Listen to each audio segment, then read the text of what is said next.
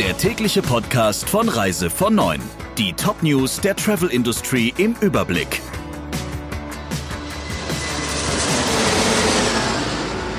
Mit Ursula Lampe. Schönen guten Morgen. Die Bundesregierung hat die bestehenden weltweiten Reisewarnungen wegen der Corona-Pandemie verlängert. Demnach soll die Warnung für mehr als 160 Länder außerhalb der EU mindestens bis zum 14. September gelten. Bis dahin soll neu entschieden werden. Für die Touristik, vor allem für diejenigen, deren Geschäft sich auf Länder außerhalb Europas konzentriert, ist das ein herber Schlag. Entsprechend empört reagieren die Verbände. So forderte beispielsweise der Luftfahrtverband BDL nicht ganze Staaten als Risikogebiet auszuweisen, sondern stärker nach Regionen zu differenzieren. Ähnlich sieht es der Deutsche Reiseverband. Die Entscheidung der Bundesregierung lasse den differenzierten Blick auf ein komplexes Problem vermissen, heißt es von dort.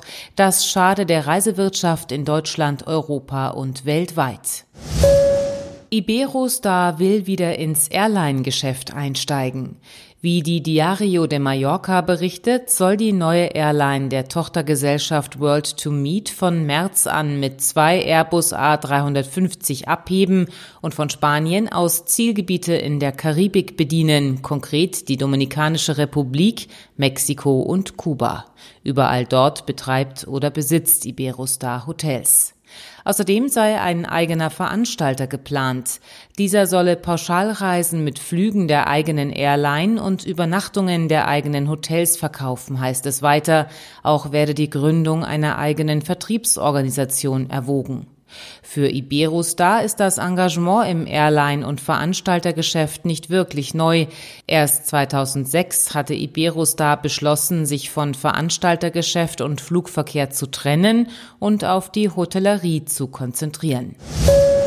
Nun also auch die Kanaren. Waren die Corona-Neuinfektionen zuletzt auf niedrigem Niveau, ist die Zahl in den vergangenen Tagen nun deutlich gestiegen.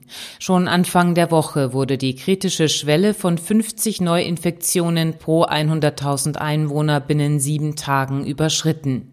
Am stärksten betroffen ist die Insel Gran Canaria, berichtet der ADAC und beruft sich dabei auf das spanische Gesundheitsministerium. Ab 50 Neuinfektionen stuft das Robert Koch Institut eine Region normalerweise als Risikogebiet ein, was in der Regel eine Reisewarnung des Auswärtigen Amts zur Folge hat. Der Touristikriese Genting bemüht sich bei der Lösung seiner Finanzprobleme um Schadensbegrenzung.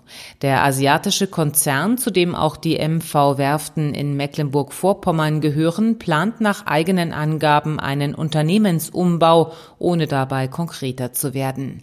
Laut dpa solle eine einvernehmliche Lösung gefunden werden, die so viel Wert wie möglich für die Gläubiger bewahre, während die Wirtschaftlichkeit wiederhergestellt werde. Der Betrieb auf den Werften solle noch in diesem Jahr wieder aufgenommen werden. Genting Hongkong wolle auch die Schiffe abnehmen, die in Mecklenburg-Vorpommern in Auftrag gegeben wurden. Wie Reise vor 9 bereits berichtete, hatte der Konzern angekündigt, vorübergehend alle Zahlungen an Gläubiger und Banken einzustellen. Wer nach Norwegen reist, muss möglicherweise dort zunächst zehn Tage in Quarantäne. Wie das Auswärtige Amt informiert, könnte diese Regelung schon ab dem 29. August gelten, wenn Norwegen Deutschland zum Risikogebiet erklärt. Bei der Einreise wäre dann eine feste Adresse und eine geeignete Unterkunft für die Quarantäne nachzuweisen. Außerdem dürfen Personen in Quarantäne ihre Unterkunft nur in unbedingt nötigen Fällen verlassen, zum Beispiel um dringende Lebensmittel einzukaufen. Soweit die wichtigsten Meldungen aus der Branche. Ihnen noch einen schönen Tag. Der Reise von Neuen Podcast in Kooperation mit Radio Tourism. Mehr News aus der Travel Industry finden Sie auf reisevon und in unserem täglichen kostenlosen Newsletter.